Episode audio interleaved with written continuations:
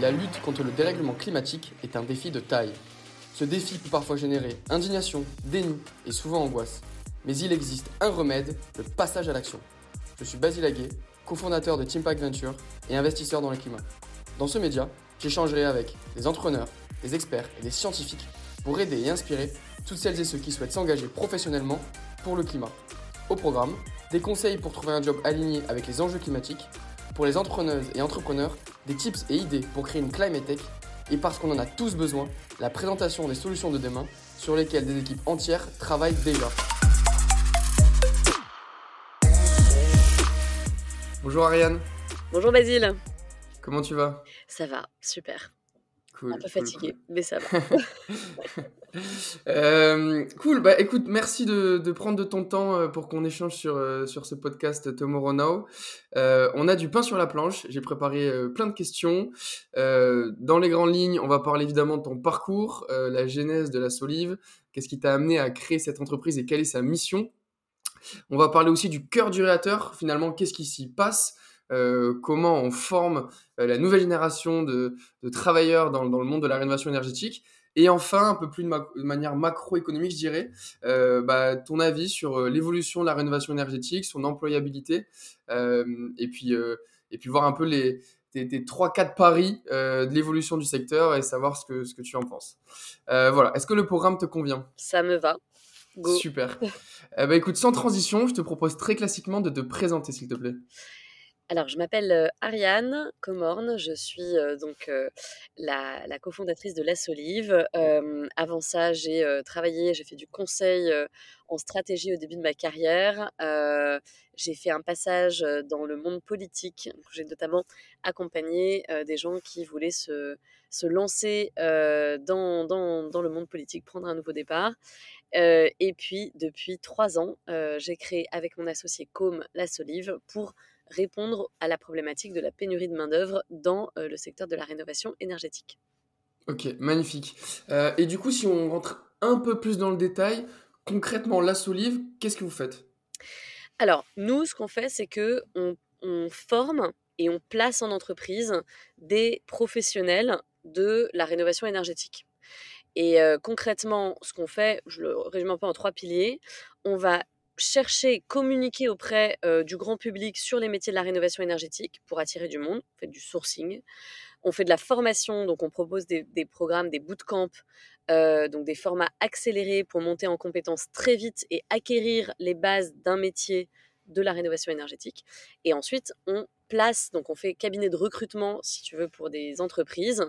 Euh, on place vraiment en entreprise, on s'assure que tout le monde trouve un job à la sortie euh, et que les entreprises trouvent les talents dont elles ont besoin pour euh, faire plus de chantiers et vraiment déployer une activité dans la rénovation énergétique. Aujourd'hui, donc, vous êtes, vous êtes combien de fondateurs? Vous êtes combien d'employés dans la structure? Et je serais curieux aussi de, donc, dans les grandes minds, tu nous as présenté ton, ton histoire, mais qu'est-ce qui a déclenché la création de la Solive? Euh, Est-ce que c'est une rencontre? Est-ce que c'est une prise de conscience? Est-ce que c'est les deux? Comprendre un peu, voilà. Euh, alors, ta première question, euh, on est deux cofondateurs et je vais t'expliquer comment on s'est rencontrés. et on est maintenant une trentaine de, de salariés. et comment ça s'est passé? Alors, moi, j'ai eu principalement une, euh, un moment euh, de, je pense, de, prise de conscience un peu brutale en 2020 au moment du premier confinement. Euh, on parle beaucoup maintenant d'éco-anxiété, mais je pense que ça s'apparentait un peu à ça, de se dire merde, merde, mais en fait, le monde va complètement dans le mur. Donc c'est le moment où on se met à à regarder des confs de, de Jean Covici.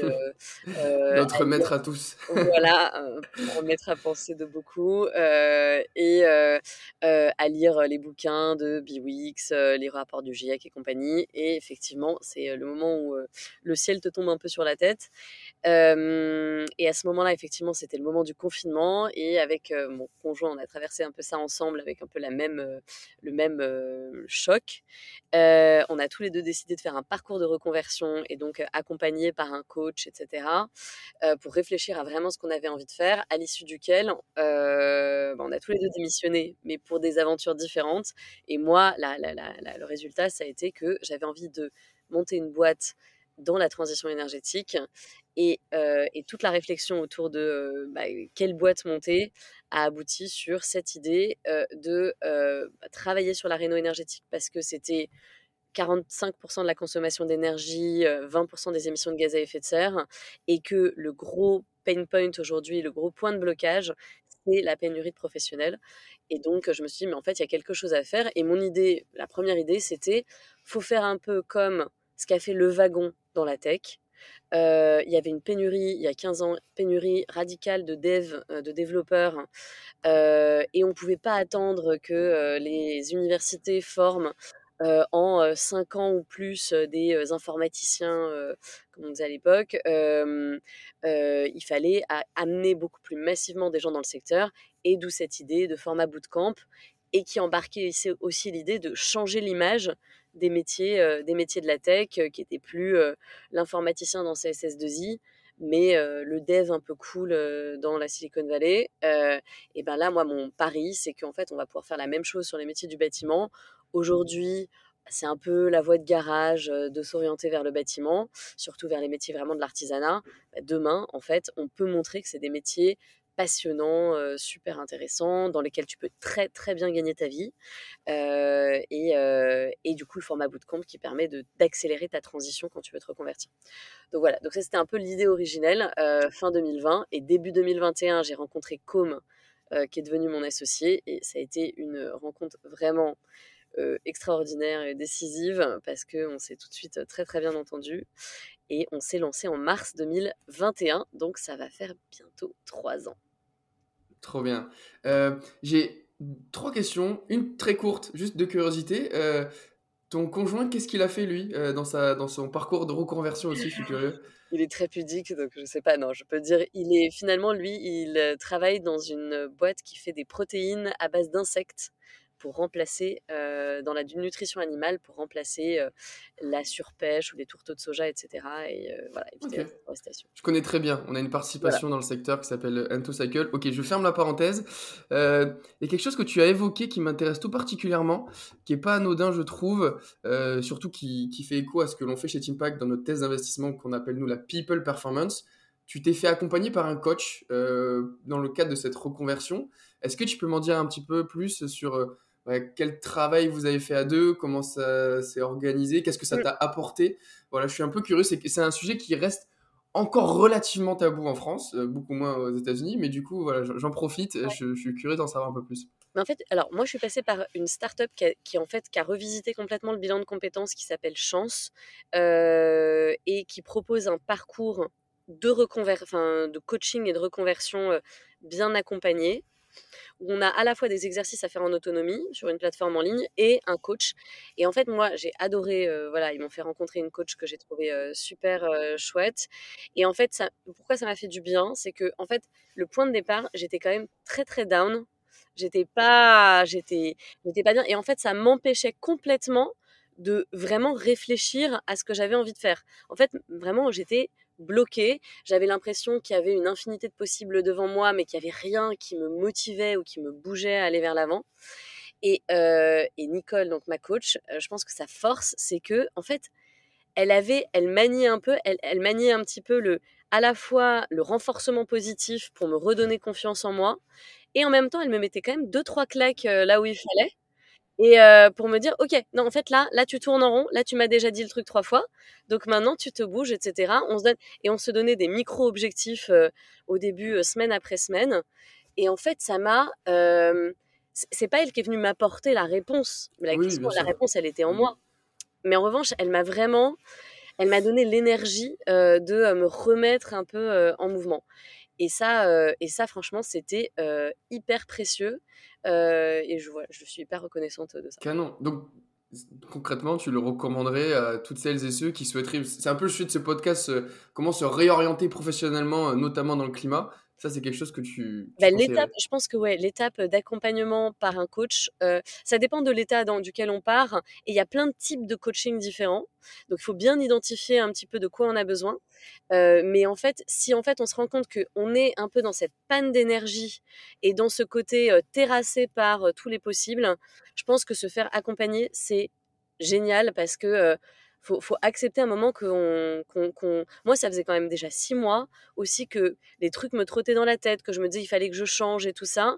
Plus c'est rajouté à ça le côté, mais en fait, en plus, le monde va dans le mur. Le tandem des deux, c'était impossible. Je n'aurais pas pu avancer. Donc oui, je recommande à 300%. Canon. et dernière question des trois questions. je suis curieux, comment tu as rencontré ton associé comme Est-ce que c'était d'une manière proactive? Est-ce que c'est une rencontre fortuite? Comment ça s'est passé? Oui, alors en fait, moi, quand j'ai commencé à défricher le sujet, à, rencontrer plein de gens, notamment j'ai pu rencontrer les fondateurs du Wagon, qui ensuite d'ailleurs ont investi dans la Solive et, nous accompagnent depuis, puisqu'on s'inspirait de leur modèle. J'ai rencontré plein de gens qui m'ont un peu, notamment des entrepreneurs et des multi-entrepreneurs qui m'ont un peu aidé à comprendre les étapes. Et donc j'ai commencé en fait à tracer moi l'idée de ce que pouvait être cette, bah, la boîte que je voulais créer pour répondre à ce problème de pénurie de main-d'œuvre. J'avais déjà un petit peu avancé. Et, et ensuite, ce que j'ai fait, c'est que j'ai demandé partout autour de moi, voilà, j'ai un peu cette idée, maintenant je cherche quelqu'un avec qui m'associer.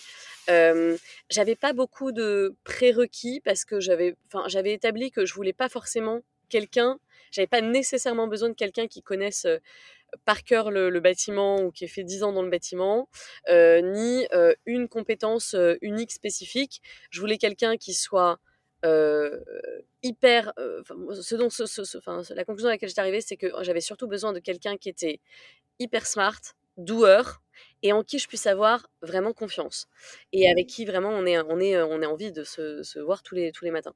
Et j'ai demandé un peu partout autour de moi j'ai j'ai suivi je, tu vois j'étais j'ai regardé les échos start-up les annonces de gens qui posaient ou make sense des gens qui posaient des annonces de recherche associée j'ai cherché un peu tous azimuts et finalement c'est un ami commun qui nous a mis en contact en me disant tiens euh, Yacom, euh, il va monter une boîte, là il réfléchit à monter une boîte euh, dans l'ACV des matériaux de construction, mais il est vraiment au tout début, donc peut-être que tu peux encore lui parler. Et je lui ai parlé, il m'a dit, écoute, je sais pas, j'ai besoin de réfléchir, j'ai déjà mon idée et tout. Et puis finalement, deux jours plus tard, il m'a rappelé et il m'a dit, j'aime vraiment bien ton idée. je pense T'as réussi à le retourner. Et l'autre truc est vraiment, alors ça c'est un truc que je recommande à fond, c'est que en revanche, ne pas se lancer, euh, ne pas se lancer tout de suite, euh, enfin ne pas se lancer tout de suite, ne pas acter tout de suite que ça y est, on est associé, euh, c'est définitif. Il vaut mieux se donner un premier temps un peu sans engagement, comme on dit certains entrepreneurs, c'est un peu comme du dating au début. Tu regardes, tu regardes si ça match, et tu te dis clairement, écoute, c'est sans engagement, et on se dit, nous, on s'était mis un, point dans notre, dans notre agenda six semaines plus tard on, s'était dit, bah, on se fait un déj. Et là, à ce moment-là, on se dit go, no go. Et il n'y a vraiment pas d'état d'âme si c'est no go pour une raison ou pour une autre. No hard feelings, euh, on se sépare. et, mais ça aide quand même à se dire, je regarde et je ne suis pas coincée avec la personne. Et ça a été très chouette. Bon, il se trouve qu'au bout de trois semaines, en fait, on a avancé le déj et on s'est dit que ça marchait super bien, qu'on était hyper complémentaires. C'était un crush. un crush et du coup, euh, on, s'est lancé encore plus vite que prévu. Ok, prendre son temps, euh, pas de mariage au, premier regard euh, et, établir les, les étapes avant de stopper dans la main. Ok, super. question plus, plus philosophique. Aujourd'hui, la, la, mission de la Solive, la vision, un peu la North Star. En fait, j'aimerais bien avoir la North Star. C'est quoi? Est-ce que c'est on envisage de former X personnes dans X années euh, voilà, est-ce qu'il y, a un peu une tagline, quelque chose qui, que, vous suivez euh, euh, à tout prix? Carrément, parce qu'en plus, on est. alors, on se conçoit comme une entreprise à mission. on est une entreprise et on croit au modèle de l'entreprise de croissance rapide parce que l'enjeu auquel on, fait face, il est hyper important. Et à mission, parce qu'en revanche, on va aussi évaluer notre impact sur des critères qui sont extra-financiers. Et en l'occurrence, notre mission, c'est contribuer à la massification de la rénovation énergétique en formant les artisans de la transition. Et euh, on aime bien ce concept d'artisan de la transition parce que, évidemment, les concepts d'artisan euh, du bâtiment, mais en fait, c'est tous ces professionnels qui vont euh, œuvrer à la réduction des émissions de gaz à effet de serre.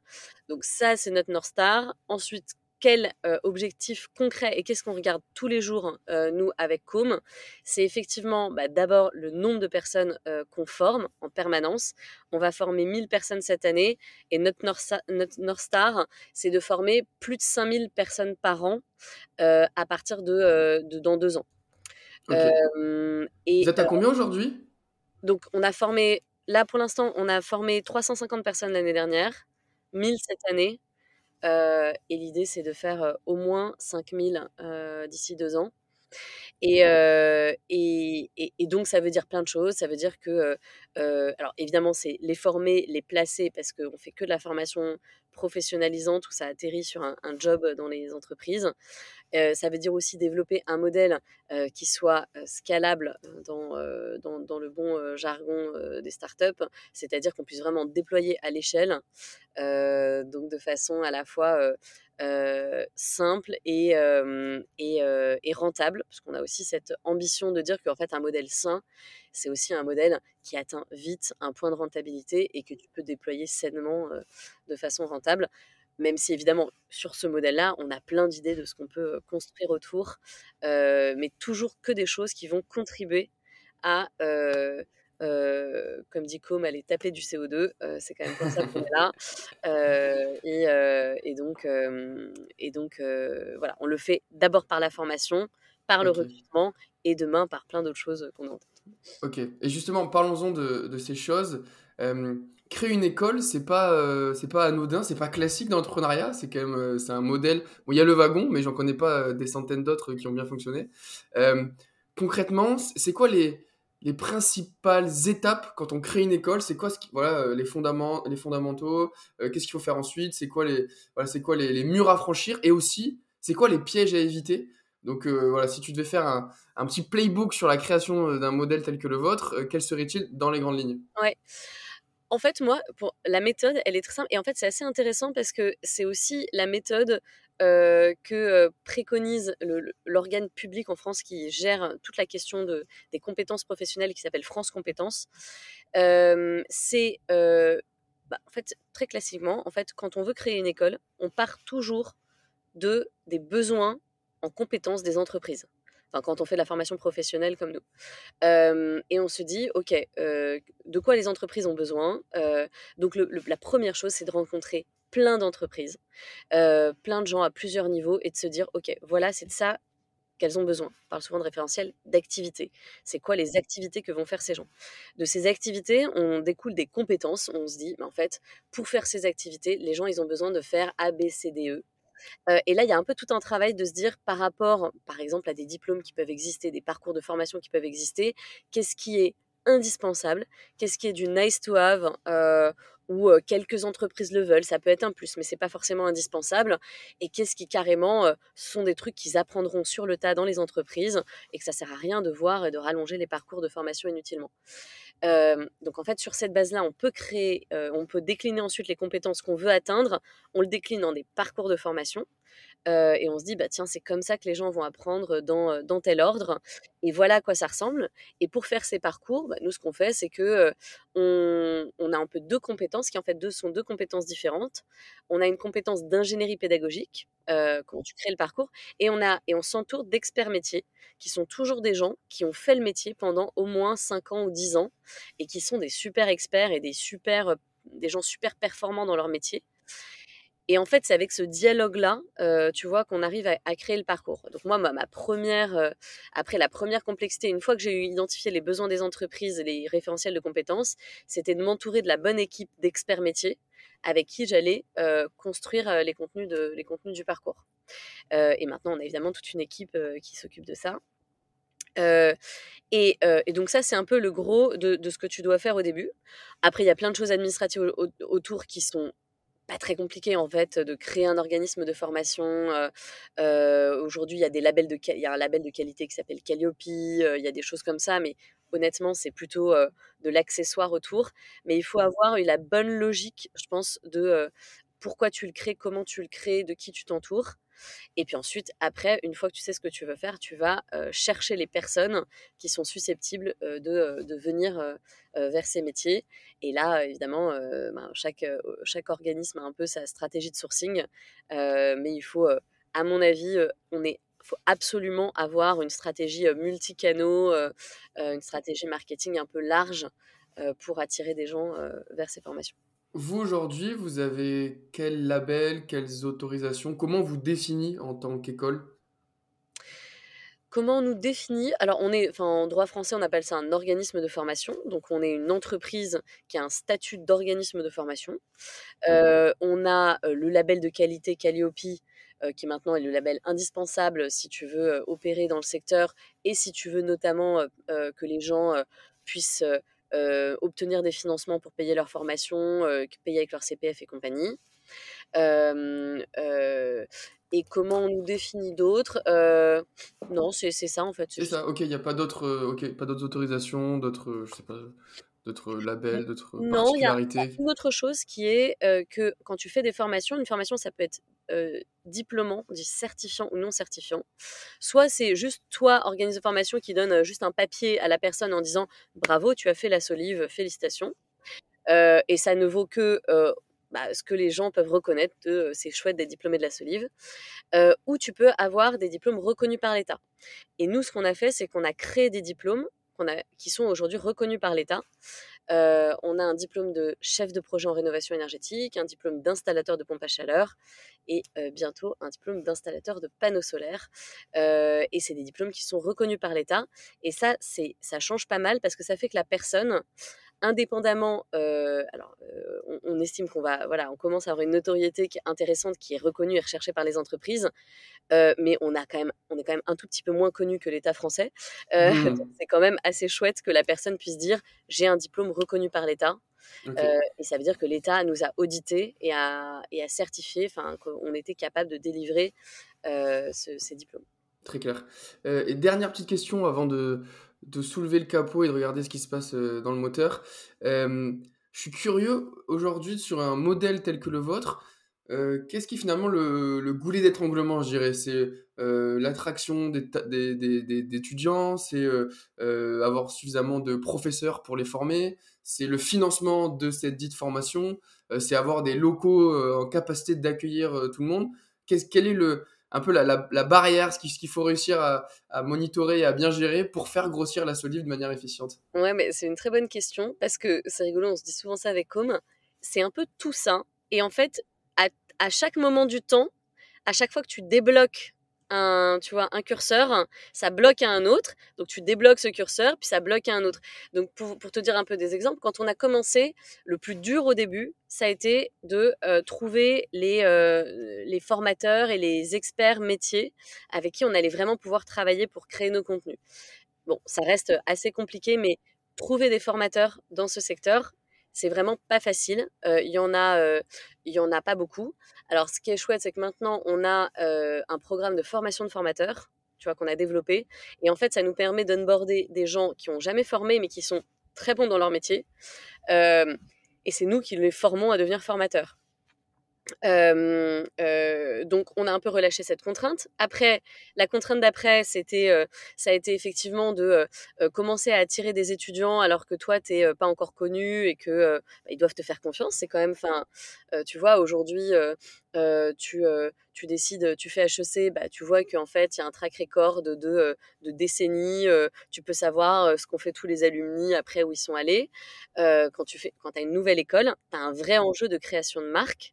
Euh, que les gens se disent c'est une marque, de, un tiers de confiance. Et d'ailleurs, souvent, moi, je dis vraiment, la première promo qui a démarré et les premières personnes qui nous ont fait confiance pour lancer, se lancer dans un bootcamp de trois mois, euh, euh, en plus, voilà, sans savoir, vraiment, je les respecte incroyablement parce que parce que c'était un vrai pari.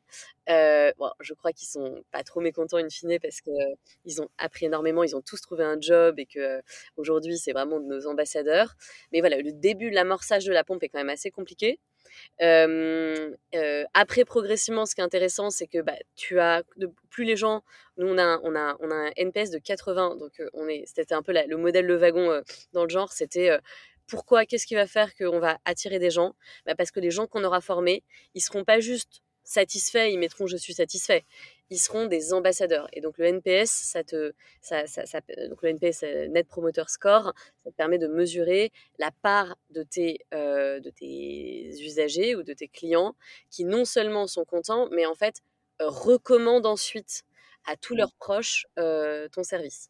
Et nous, en l'occurrence, voilà, il y en a 80% qui disent vraiment proactivement euh, à tous leurs proches, euh, franchement, faites la solive, allez-y à fond, etc. Donc, et ça, aujourd'hui, c'est ça qui est intéressant parce que ça commence vraiment à nous amener du monde. Il y a un pourcentage grandissant de gens qui arrivent.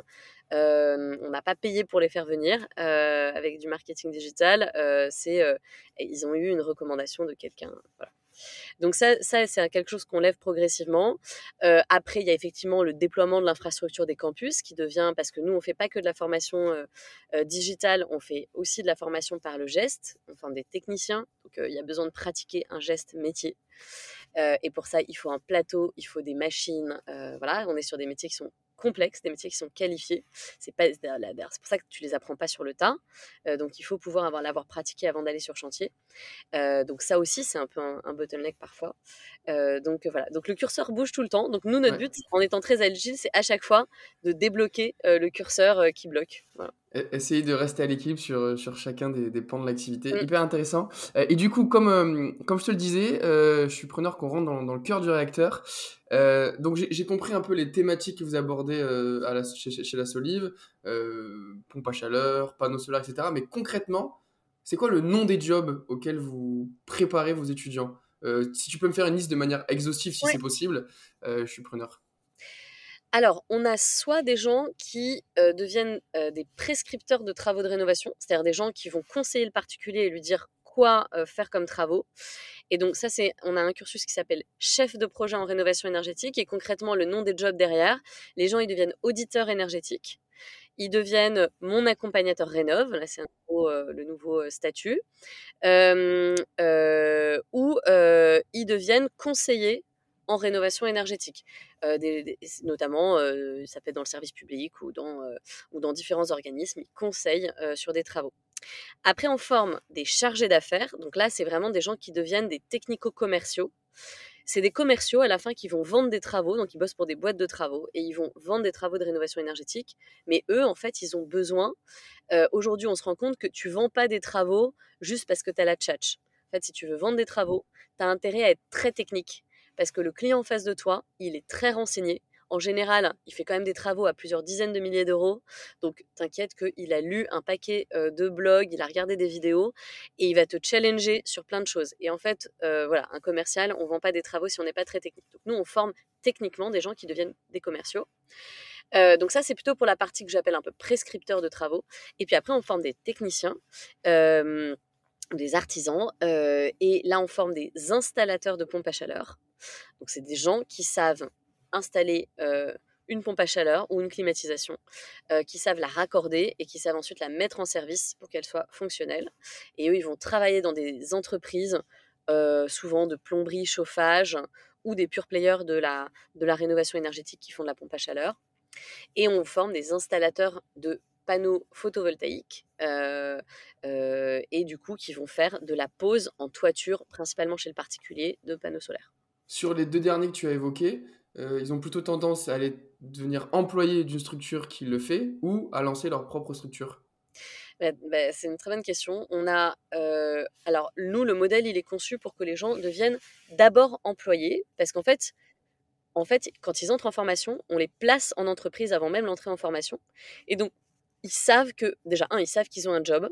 Euh, pour beaucoup, ils ont quand même envie d'abord de faire un peu leur classe, c'est-à-dire de pratiquer un peu le métier en entreprise. et en gros, c'est à peu près, je dirais à peu près à moitié-moitié. La moitié, en fait, ils ont envie d'être salariés et il y a quand même plein de gens qui, voilà, ils veulent un job en CDI bien payé. c'est des jobs qui sont bien payés, sécurisés, où il a des perspectives de progression. Et il y en a la moitié. Pardon, je, te coupe. justement, tu l'as bien signifié, c'est des jobs qui sont bien payés. Tu peux donner des chiffres là-dessus? Ouais, bien sûr. par exemple, tu vois, un installateur de pompe à chaleur, il gagne en en entrée, en premier salaire d'entrée, il gagne 2000, entre 2000 et 2200 euros net par mois en débutant. donc c'est quand même quand même vraiment intéressant pour quelqu'un qui, qui, a un CAP et il a la perspective soit de progresser dans son job et là il peut aller à 3000 euros net par mois on a même des on a même des gens qui sont payés 3500 euros net par mois comme installateur de pompe à chaleur confirmé plus expert soit il peut décider de un moment se mettre à son compte et là il peut vraiment alors là c'est très très variable mais il y en a effectivement qui gagnent jusqu'à jusqu'à des 5 000, 10 000 euros par mois comme installateur à leur compte. Ok, ok, très clair. Et donc, si on fait l'état des lieux aujourd'hui, donc il y a la partie prescripteur, soit dans l'accompagnement de la rénovation énergétique, soit dans, dans, un poste plus commercial de vente de travaux. et ensuite, il y a la partie plus artisanale, je dirais, installateur de pompes à chaleur et installateur de panneaux photovoltaïques. Ça, c'est l'état des lieux aujourd'hui. Et demain, la et qu'est-ce que vous ferez tout ça, c'est en, mouvement. Nous, en gros, en fait, on prend les métiers les plus en tension, on décline à partir des métiers les plus en tension. Donc, c'est pour ça, euh, la pompe à chaleur, le panneau solaire, aujourd'hui, c'est les plus en tension, mais il y en a plein d'autres. Euh, donc là, nous, on va former aussi des techniciens de maintenance de système énergétique. Euh, évidemment, plus on installe, plus on est en train d'installer des pompes à chaleur, plus on est en train d'installer, alors il y a plein d'autres technologies aujourd'hui euh, qu'on installe pour remplacer des systèmes carbonés dans les bâtiments. Et plus ces systèmes, ils vont avoir besoin euh, de euh, non seulement d'entretien, mais aussi de SAV, d'être dépannés quand il y a des pannes, etc. Et aujourd'hui, pénurie totale, tu ne peux pas trouver, je t'invite à, voilà, si tu as une pompe à chaleur ou quelque chose chez toi, à, si elle tombe en panne, tu es vraiment en galère parce qu'il il n'y a, y a, quand même pas beaucoup d'offres de, pour venir la dépanner. Donc des techniciens de maintenance, des, on veut aussi former sur d'autres métiers dans la rénovation énergétique, comme, par comme par exemple l'isolation. l'isolation par l'extérieur, aujourd'hui, c'est un métier qui est très en tension. Et après, tu as plein d'autres usages aujourd'hui qui sont en train de faire la transition énergétique aussi du bâtiment et l'électrification des usages, comme l'installation de bornes de recharge de véhicules électriques dans les, dans les, dans les maisons, etc. Et pour ça, ça demande à chaque fois des compétences assez, assez spécifiques. Ok. et je suis curieux aussi, toujours dans la même veine, d'où viennent vos étudiants? C'est quoi un peu le portrait robot de l'étudiant chez La Solive? Évidemment, je, je suppose que en suivant la formation, le portrait robot est différent. Mais voilà, sur les quatre formations, peut-être, quel est le portrait robot de l'étudiant qui vient chez La Solive? Oui, alors tu as raison, c'est différent forcément d'un parcours à l'autre. portrait robot de la personne qui vient faire un parcours chef de projet en rénovation énergétique. Alors, c'est beaucoup des profils dont le moteur numéro un, on parlait tout à l'heure, éco-anxiété, etc., mais c'est beaucoup envie d'un job qui a du sens. Personne qui était dans un, alors je vais faire à la va-vite, mais dans un bullshit job ou, ou en tout cas qui était en perte de sens dans son, dans son taf qui se dit en fait ouais non euh, euh, moi euh, voilà des gens qui étaient qui faisaient de la compta, de la finance, du marketing, de la com. Voilà, enfin, on a, des gens qui viennent un peu de plein de métiers de ce type-là et qui se disent Ok, maintenant j'ai envie d'un job qui a du sens et, et, et d'un job concret où je vois à la fin de la journée l'impact que j'ai eu. Ça, c'est un, un, un, gros moteur. Et souvent, petite anecdote, il y en a beaucoup parmi eux qui ont fait des travaux chez eux à un moment. On a quasiment la moitié qui ont fait des travaux chez eux à un moment et qui se sont dit, mais en fait, je me marre à, à essayer de comprendre, à choisir les matériaux, à, à, discuter avec mes, les artisans qui interviennent et tout ça. Mais en fait, c'est hyper intéressant. c'est pas l'image que j'en avais. Tiens, je vais regarder s'il n'y a pas des options de se former là-dedans. donc ça, c'est ça, c'est une grosse partie des gens qu'on a. donc vous avez votre recrutement essentiellement, il se fait chez Leroy Merlin. Euh, Weldom, euh, etc. alors aujourd'hui, non, mais alors il se trouve qu'on est partenaire de Leroy Merlin, on, déploie un grand programme de formation chez eux, mais effectivement, il faudrait qu'on analyse quelle part de nos élèves ont regardé des tutos Leroy Merlin pour faire, faire eux-mêmes et je pense qu'il y en aurait quand même pas mal. Mais oui, oui, effectivement, on a des, pas mal de canaux. Alors aujourd'hui, maintenant, on met beaucoup en valeur les parcours des gens qui sont passés par chez nous et qui, racontent un peu ce qu'ils ont fait. Et ça crée beaucoup de... Voilà, les gens se, projettent. et ça ça, ça, ça, marche quand même pas mal. Donc ça, c'est plutôt portrait robot premier type. pour le, cursus de commerciaux, en fait, c'est beaucoup des gens qui étaient commerciaux déjà dans un autre secteur. et avec un peu la même logique de, ok, alors une logique à la fois de moi je vais être dans un secteur bah, où il y a du business, c'est quand même des commerciaux, et en plus de ça, je voudrais quand même trouver du sens. Et allier les deux, bah, la réno énergétique, ça coche quand même bien ces, ces deux cases-là. Et chez les artisans, portrait robot, c'est alors, pour moitié, c'est des gens qui avaient une première expérience dans le bâtiment, mais pas du tout dans la rénovation énergétique. Notamment, pour moitié, c'est des gens qui viennent du neuf ou qui étaient, qui en fait, et donc tu sais sans doute qu'aujourd'hui la construction neuve se casse bien la gueule, donc ben voilà, il y a aussi des gens qui se retrouvent avec plus de boulot, moins de boulot. Là-dessus, il y a une stat assez marquante que que je, tiens du dernier épisode que j'ai enregistré avec Vincent Briand dit Kiki d'ailleurs t'avais recommandé, euh, qui me transmettait l'info suivante. 80% euh, du parc immobilier de 2050 existe déjà aujourd'hui. Donc il n'y a, ah a, que 20% à construire sur les 30 prochaines années, donc ça fait vraiment pas beaucoup. Exactement. Et en fait, on n'a pas d'autre choix que de d'améliorer les bâtiments dans lesquels on est aujourd'hui. Et en plus de ça, effectivement, là, la, construction neuve a repris un coup. On est quand même en pleine crise du, du neuf et du, et du logement. Donc aujourd'hui, il y a quand même un report. Et alors, ce qui est assez intéressant, c'est qu'en revanche, il y a plus de création d'emplois dans la rénovation énergétique que de destruction d'emplois dans le neuf. Donc le, net, il reste quand même il reste un gap à couvrir. Mais c'est quand même intéressant d'aller chercher des gens, euh, voilà, qui faisaient, euh, qui avaient déjà euh, une première expérience chantier dans le neuf. Ça, on a une moitié. Et l'autre moitié, c'est des gens qui viennent pas du tout du bâtiment. et profil type, bah, je, je, pense à, un de nos élèves, par exemple, qui a plutôt enchaîné les petits boulots pendant assez longtemps. Il a été chauffeur Uber, il a été, il a travaillé sur plateforme logistique, etc. Et il a travaillé sur des chaînes de montage dans l'automobile. Enfin voilà, il a quand même enchaîné pas mal de petits boulots. Et, et là, il a envie d'un truc où il soit sûr de se projeter. Il investit vraiment sur ses compétences. Et là, il peut se projeter parce qu'il sait qu'il y a du taf dans le secteur pour les 30 prochaines années. et, en plus du, et en plus, il se dit qu'à un moment, quand il aura acquis un peu d'expérience, il pourra monter sa boîte. Et là, et là il pourra bien gagner sa vie. Et, donc, et d'un point de vue zone géographique, d'où viennent vos étudiants? C'est la France entière C'est plutôt région Île-de-France C'est plutôt le sud de la France Et où est-ce qu'ils vont travailler ensuite? Euh, les flux entrants et sortants, euh, où est-ce qu'ils vont? Alors, ça dépend quand même pas mal de là où on a implanté des campus, puisque comme tu as une part euh, présentielle dans la formation, alors on a des formations en distanciel aussi qui se font 100% à distance pour les cursus de chef de projet, où là les gens viennent de toute la France, mais sinon c'est quand même dans un, bassin autour de nos campus. Donc on a un campus à Paris, donc c'est tout qui draine toute l'île de France. On a un campus à Lyon qui draine, euh, je dirais, les départements limitrophes du Rhône. Euh, bon, c'est quand même grand comme région, donc euh, voilà, il faut quand même des gens qui, qui, qui, viennent autour. Et, et, on a un campus à Nantes, où là, les gens viennent plus de quasiment toute la région Pays de la Loire. On a même des Bretons qui viennent se former à Nantes. Donc, ok. Et, justement, je rebondis encore là-dessus. comment se passe l'ouverture de nouvelles villes? C'est quoi le, le, modèle? Est-ce qu'on est sur un modèle de franchise? Est-ce que vous prenez un, euh, à chaque fois, vous vous déplacez euh, euh, en zone pour faire l'ouverture? Est-ce que vous prenez un directeur ou une directrice sur place? Comment ça s'organise?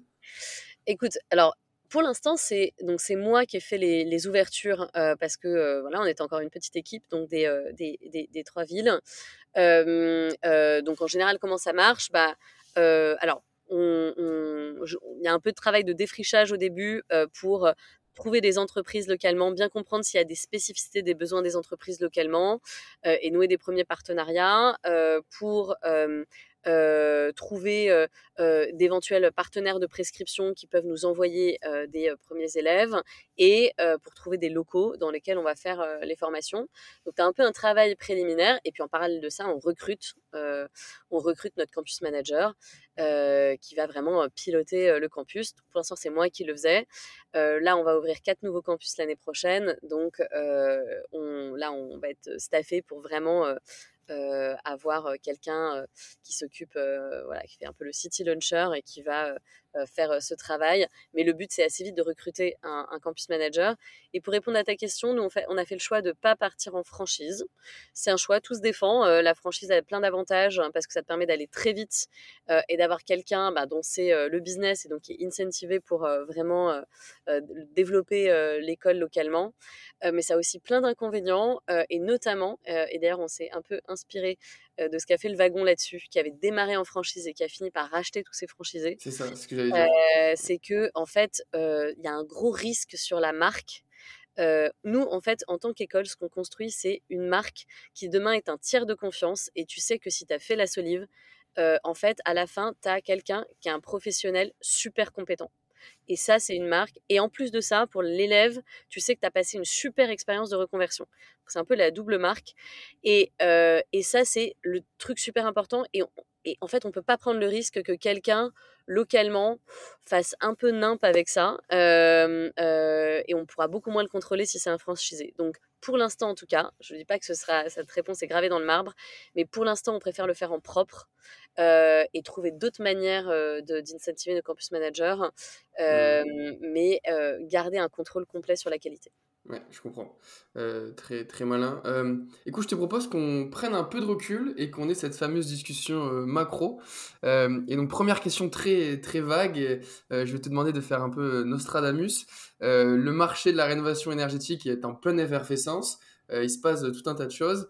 Euh, quelles sont tes anticipations d'un point de vue économique d'une part et d'un point de vue réglementaire d'autre part euh, de l'évolution de ce marché-là. Comment est-ce que tu l'anticipes aujourd'hui? Et la question sous-jacente que je te poserai évidemment, c'est comment est-ce que vous, vous allez vous y adapter? Alors, comment va, évoluer le marché de la rénovation énergétique? Alors, si je prends un petit pas de recul, aujourd'hui, ce qui est intéressant, c'est que c'est presque un des sujets les plus consensuels de la transition énergétique. Euh, t'as pas t'as pas un parti politique ou bah, euh, un, courant qui dit il faut pas faire de rénovation énergétique, ça sert à rien, ça coûte cher. Euh, voilà. En fait, on sait que en fait, on sait que c'est bénéfique pour à peu près tout. Donc ça, c'est assez consensuel. Et au niveau européen, dans euh, le, le, paquet euh, Fit, for 50, ah, Fit for 55, euh, toujours difficile à dire, qui à l'échelle par exemple de l'Union européenne définit ce que doivent faire les États membres pour atteindre l'objectif de réduction de leur consommation de CO2, le premier, le premier, la première priorité que les États membres doivent décliner dans, leur, dans leur droit national, c'est des euh, mesures pour accélérer la rénovation énergétique. Donc, euh, globalement, moi, je suis assez confiante sur le fait que c'est un marché qui va connaître une, une très forte, le marché sous-jacent va connaître une très forte croissance. Deuxième sujet, bah, en fait, qu'est-ce qui bloque aujourd'hui? Bah, En fait, dans tous les pays développés, c'est le manque de main-d'œuvre. Et donc, euh, voilà, j'interviens régulièrement dans des conférences, etc., sur euh, les euh, green skill gap, les, green skills. tout le monde a en tête que les green skills, notamment dans la rénovation énergétique, c'est ce qui manque pour accélérer. Et donc, tous les États sont en train de se dire, tiens, comment je fais pour faire accélérer l'afflux de gens dans le secteur? Vous avez une vision euh, internationale slash euh, européenne chez La Solive? L'ambition, elle est française pour le moment ou elle est européenne Non, elle, est, elle est, internationale. Ok. Euh, et on essaye au maximum de, de, de, construire des choses qui pourraient être réplicables à l'étranger, avec un premier terrain de jeu qui est l'Europe, parce que on a on va avoir en fait voilà cette, cette déclinaison dans les droits nationaux euh, de, euh, de mesures de rénovation énergétique. Mais en fait, si tu regardes, tu as exactement les mêmes problématiques aux US, euh, avec voilà un parc de bâtiments qui est très peu performant. Et, et, le besoin et des besoins de rénovation euh, important. Donc oui, l'idée c'est de pouvoir aussi. alors comment on ira Il y a encore plein d'options sur la table. tu vois, les questions de franchise, les questions de, joint venture, etc. sont, sont ouvertes. Mais mais on est sûr qu'il y a un besoin et on est sûr que pour l'instant on est assez en avance. on a un petit coup d'avance quand même sur sur ce marché. Euh, Pardon, je t'ai coupé. Donc, tu parlais de vision économique, réglementaire. et donc, vision macroéconomique, la question c'est après comment, euh, qu'est-ce qui va se passer pour justement attirer plus de gens et plus massivement dans ce secteur? Euh, et moi là, je vois plusieurs trucs qui se, qui se mettre en place. Alors, il y a une vraie réflexion là pour se dire comment, tu vois, les gouvernements, comment les gouvernements attirent des gens, donc communiquent sur les métiers, ces métiers, pour les rendre plus sexy et plus attractifs et plus et il y a encore un peu de chemin à faire. Aujourd'hui, il y a des campagnes de communication qui ont été faites qui, à mon sens, ont coûté très cher et n'ont pas forcément eu un impact délirant. Il y a une vraie enjeu de repenser la façon dont on parle de ces métiers, on donne envie de faire ces métiers.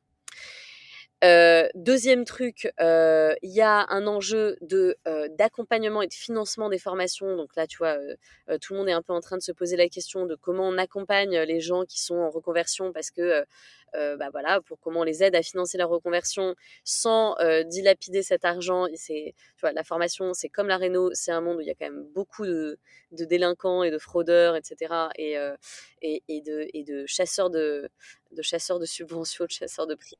Donc en fait, il faut quand même faire super gaffe dès que tu mets en place un dispositif que, euh, que ça parte pas n'importe où. troisième truc, je dirais qu'il y a besoin d'accompagner, d'aider les entreprises à recruter.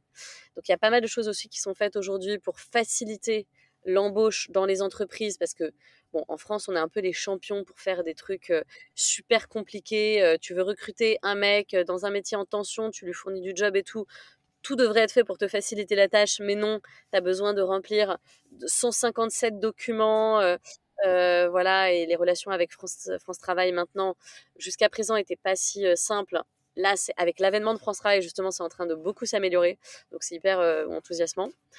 et, et puis, et puis voilà, et puis le quatrième truc, j'ai oublié quel était mon, c'est déjà pas mal, c'est déjà pas mal. Il y a beaucoup de euh, euh, oui, et c'est juste simplement, pardon, c'est un truc que, qui est déjà fait, c'est vraiment aussi de faire de la prospective, c'est-à-dire donner une idée euh, de exactement quels jobs vont recruter, dans quel volume et tout ça. Et là, il y a plein de travaux menés notamment par France Stratégie en France sur le sujet donc ça bouge quoi. Et donc il va se passer plein de choses, je pense. Euh, on l'espère en tout cas. On en a besoin tous. Euh, écoute, je sais que tu as un art stop dans 5 minutes, donc je te propose qu'on passe euh, rapidement aux questions de fin. J'ai sauté quelques questions d'un point de vue macro, mais on a beaucoup discuté précédemment sur la solive et le cœur du recteur, donc c'est pas grave. ça, ça valait le coup. très classiquement, je pose toujours trois questions à la fin d'un épisode.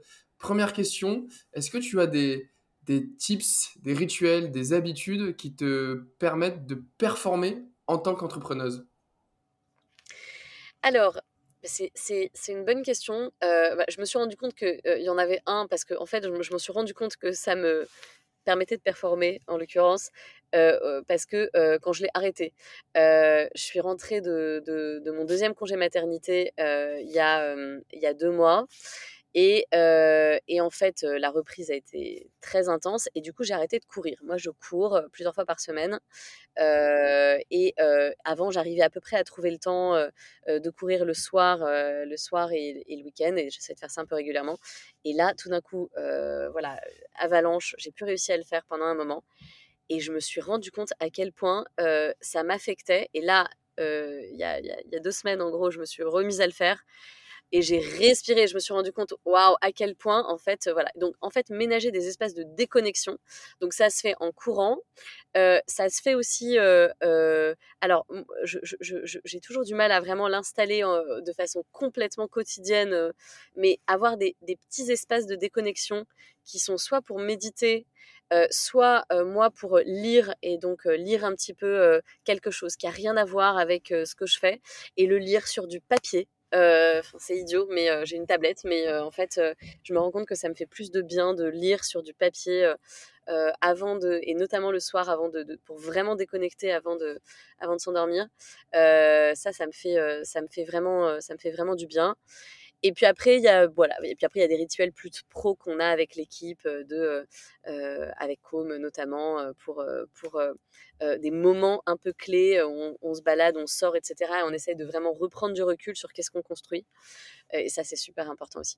Mais je pense que prendre soin de son corps, c'est pour ça que j'étais sensible à ce que tu dis sur votre thèse, mais mais et en fait, c'est vraiment au moment où tu l'oublies à, quel point tu te, enfin, tu te rends compte à quel point c'est c'est vital. Clairement. Donc, faire du sport et lire sur du papier, très important. Ouais. ok, super. deuxième question, si tu avais un conseil à donner à toutes celles et ceux qui souhaiteraient s'engager professionnellement pour le climat, quel serait-il? De venir dans la rénovation énergétique, bien sûr. Euh, évidemment. non, euh, non, mais les débouchés sont très larges. Il n'y a pas que, euh, évidemment, la rénovation énergétique. moi, je conseille, effectivement, comme on le disait, je conseille vraiment, il y a plein de parcours aujourd'hui qui accompagnent les reconversions et notamment avec un, un vrai focus sur les jobs à impact. Nous, bah, je connais par exemple bien Make Sense qui a développé Jobs That Make Sense, super intéressant. Il y a d'autres plateformes comme Mon Job de Sens. Il y a des plateformes qui, voilà, qui à la fois permettent d'être coaché, orienté et de trouver un métier ou éventuellement une formation, mais un métier euh, un métier à impact et euh, ça, se structure de plus en plus. Donc je conseille de le faire. Euh, on peut le faire seul, enfin on peut le faire juste accompagné en, solo ou on peut le faire en groupe et ça c'est aussi ça ça aide à se motiver de temps en temps quand on est quand on fluctue donc voilà je recommande Ok, et dernière question, euh, celle-là très importante pour euh, perpétuer la boucle qui nous a amené à nous rencontrer. Euh, si, tu, si, je, si tu devais me conseiller une ou deux personnes à inviter à tout prix sur ce podcast. Mince, j'ai pas préparé, du coup je me suis pas, euh, je me suis pas préparée à ça. écoute, en spontanément comme ça. Alors c'est tout, tout domaine de la transition confondu. Tout domaine, c'est ça. Et pas forcément des entrepreneurs ou entrepreneuses. Ça peut être des experts d'une thématique spécifique, des scientifiques. c'est assez large. Ah ouais, ok. écoute spontanément comme ça, j'ai envie de te, dire de parler à Yasmine Daman, euh, qui est euh, la fondatrice de Bibac, euh, qui est une boîte qui a bah, qui lutte contre la surconsommation, notamment d'emballage et de, et de plastique jetable, etc., et qui fait des, des qui gère en fait les, les flottes de, de, vaisselle. de vaisselle voilà, non, non jetable pour des, des, grandes enseignes de restauration. Je sais qu'ils le font pour. Voilà. Ok, super. Donc Yasmine Daman. Yasmine Daman, euh, que tu peux rencontrer. je pense à plein d'autres gens, il y a plein d'autres gens que je Je t'écrirai euh, après, après l'enregistrement. Merci beaucoup en tout cas. Euh, j'ai passé un super moment, c'était hyper intéressant, très enrichissant. Donc mille merci Ariane, et puis je te dis à bientôt. Salut Basile. Et c'est la fin de cet épisode, j'espère que ça t'a plu. Si c'est le cas, n'hésite pas à t'abonner et à me suivre sur LinkedIn où je publie régulièrement du contenu à propos de la Climate Tech. Et je te dis à très bientôt pour un prochain épisode.